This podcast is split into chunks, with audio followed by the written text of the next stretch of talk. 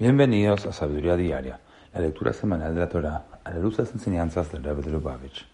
En la sexta lectura de la parashá de Toldot, aprendemos cómo inmediatamente Rivka disfrazó a Jacob como Isab e hizo que se haga pasar por él ante Yitzhak, para que éste le diera las bendiciones.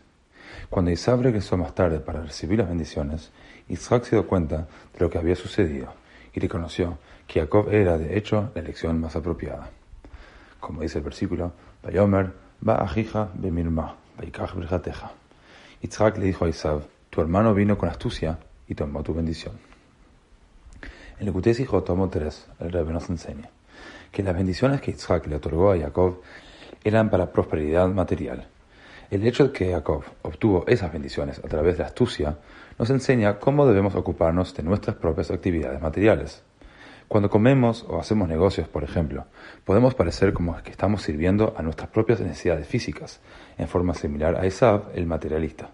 Pero detrás de esta fachada debemos en realidad pensar como Jacob.